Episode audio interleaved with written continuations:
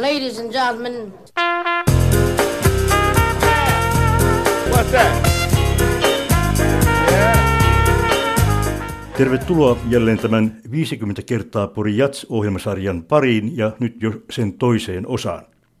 Miksi Suomen ensimmäinen Jats-festivaali syntyi juuri Poriin, kuka lausui ääneen festivaalin syntysanat ja missä itse asiassa Pori Jats 66 ry perustettiin, sillä ei ainakaan Porissa, hotelli Otavassa.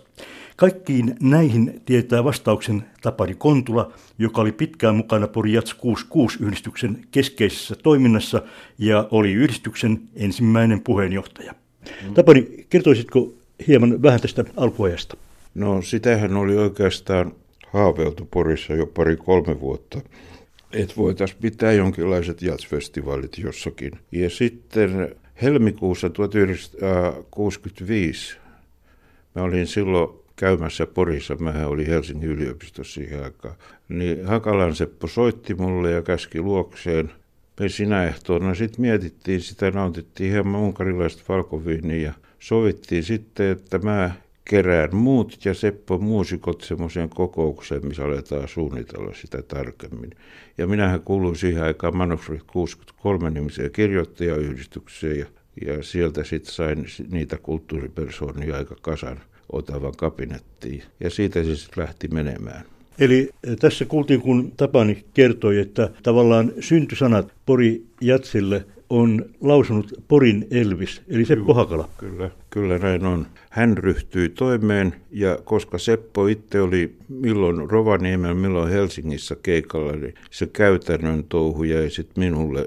Aluksihan sitä yritettiin organisoida niin, että siinä oli Manfred 63, porilaiset muusikot ja Helsingin yliopiston satakuntalainen osakunta. Tämä osoittautui kumminkin täysin mahdottomaksi organisaatioksi, kun oltiin vielä eri paikkakunnilla. Ja niin muodoin perustettiin sitten keväällä 66 tämä Porijats 66 ry. Hotelli Otavassa. Ei, se tapahtui Helsingissä satakuntalaisen osakunnan huoneistossa, siellä kirjastossa. Mä kirjoitin sen rekisteröintihakemuksen ja siihen tuli hauska virhe. Kirjoitin oman nimeni Tapani Kontula, Phil YÖ. Niin poikia naurattiin ja mä joudun kirjoittaa se uudestaan, koska olin filosofian ylioppilas enkä yö. No miten tästä sitten edettiin kohti ensimmäistä historiallista Porijats-festivaalia? No talkoo pohjalla kukaan ei saanut minkäännäköistä palkkaa yhdistyksessä ja päivämäärän määräytyi rukouslauantain takia. Iisakki Rottovius ja hyvä Pietari Brahe olivat aikanaan säätäneet semmoisen lain, että Suomessa oli neljä rukouspäivää vuodessa ja lauantait oli pyhitetty. Koska silloin ei voinut tanssia, muusikot olivat vapaana, joten se heinäkuun, oliko se nyt kolmas vai toinen viikonvaihde sopii erittäin hyvin. Muusikot olivat sekä lauantain että sunnuntai vapaalla, ja niin muodoin päivämäärä asettui siksi. Ja sitten ei muuta kuin töihin Talkoo pohjalla rakennettiin lava, haettiin penkit ja pukit. Pari kirvesmiestä oli oikein ammattimiestä meillä sitä lavaa rakentamassa. No oliko ihan itsestään selvä heti alkajaisiksi, että Porin ja Suomen ensimmäinen jatsfestivaali pidetään Kirjusluodossa, paikassa, jonne pääsi ainoastaan lossilla?